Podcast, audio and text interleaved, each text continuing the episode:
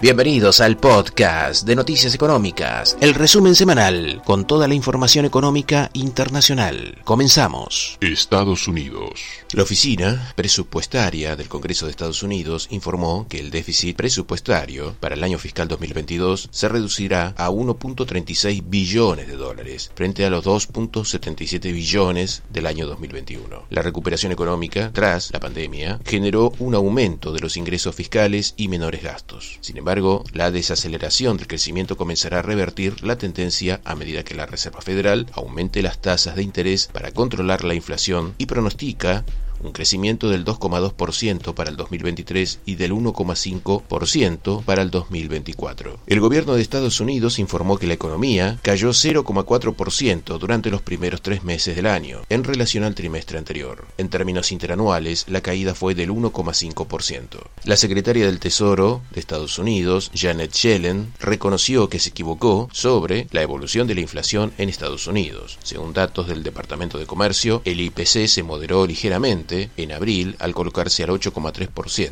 dos décimas menos que en marzo. El director ejecutivo de JP Morgan, Jamie Dimon, declaró que los inversores deben estar preparados para un huracán que se avecina por la presión que supone la política monetaria más restrictiva y la guerra de Ucrania. El informe de empleo del Departamento de Trabajo mostró que la economía estadounidense añadió 390.000 puestos de trabajo en mayo y que la tasa de desempleo se mantuvo en el 3,6% por tercer mes consecutivo, superando las estimaciones de la mayoría de los analistas. La secretaria de Comercio de Estados Unidos, Gina Raimondo, declaró que el presidente Joe Biden ha solicitado a su equipo que estudie la opción de levantar algunos aranceles a China que impuso el expresidente Donald Trump para combatir la elevada inflación actual Unión Europea. La agencia de medición de riesgo Modis ha rebajado su previsión de crecimiento de la eurozona para este año hasta el 2,5%, tres décimas por debajo de la anterior previsión, ante el impacto de la guerra en Ucrania, aunque eleva una décima en su previsión de crecimiento para el 2023 hasta el 2,3%. El Banco Central de Rusia informó que bajó su tasa de interés al 11%, mientras la inflación, según el Ministerio de Economía ruso, se redujo al 17,5%. El Instituto Nacional Nacional de Estadística de España informó que el índice de precios al consumo ha vuelto a la senda alcista durante mayo y se sitúa en el 8,7% interanual, cuatro décimas más respecto a la tasa de abril, y debido principalmente al aumento de los precios de los combustibles, los alimentos y las bebidas no alcohólicas. En el Reino Unido, 3.000 empleados de 60 empresas verán reducida su semana laboral a cuatro días, sin perder el salario. El proyecto durará seis meses, busca guiar a las compañías en un proceso de reducción de jornada beneficioso y rentable para todos. El Instituto Nacional de Estadísticas y de Estudios Económicos de Francia informó que el PBI bajó un 0,2% durante el primer trimestre, por el repliegue del consumo en los hogares y la caída del poder adquisitivo, que cayó en el primer trimestre 1,9%, lastrado por la inflación. El Instituto Nacional de Estadística italiano informó que el PBI subió en los primeros tres meses un 0,1% respecto al trimestre anterior, mejorando los datos provisionales publicados en abril. La Oficina Europea de Estadística, Eurostat, informó que la inflación en la zona euro alcanzó en mayo el 8,1% interanual, empujada por el aumento en los precios de la energía y los alimentos. Según informó la Oficina Central de Estadísticas de Letonia, el PBI del país creció un 6,7% interanual en el primer trimestre, por un aporte significativo del sector manufacturero que creció 8,3%. El Banco Nacional de Ucrania informó que aumentó, de forma drástica, su principal tasa de interés desde el 10% al 25%, endureciendo la política monetaria por primera vez desde la invasión de Rusia para abordar una inflación de dos dígitos y proteger los ingresos y los ahorros. Latinoamérica. El gobierno de Argentina acordó con el Club de París diferir los pagos de la deuda hasta septiembre de 2024, mientras renegocia un nuevo entendimiento para cancelar 2.000 millones de dólares con más plazo y menos tasas de interés. El Instituto Nacional de Estadística de Chile informó que la producción industrial cayó en abril un 3,6% comparado con el mismo mes del año anterior debido a la fuerte baja en la minería que se desplomó un 10,6%. 0,6%. El Banco Central de Chile informó que la economía se contrajo durante abril un 0,3% respecto al mes anterior y creció un 6,9% interanual. El Instituto Brasileño de Geografía y Estadísticas de Brasil informó que la economía creció 1% en el primer trimestre, frente a los últimos tres meses del 2021. En relación al primer trimestre del 2021, el PBI creció 1,7%. El Banco Central de Cuba negó que esté vendiendo a particulares dólares estadounidenses y moneda libremente convertible, respondiendo a rumores surgidos tras un anuncio del gobierno cubano de que vendería dólares a actores económicos en ciertas condiciones. El presidente del Banco Central de Brasil, Roberto Campos Neto, sugirió que el gobierno debe adoptar una política de subsidios a los alimentos y la energía, con el fin de contener la elevada inflación del país, cercana al 13% en forma interanual. El gobierno de la República Dominicana anunció que su actividad económica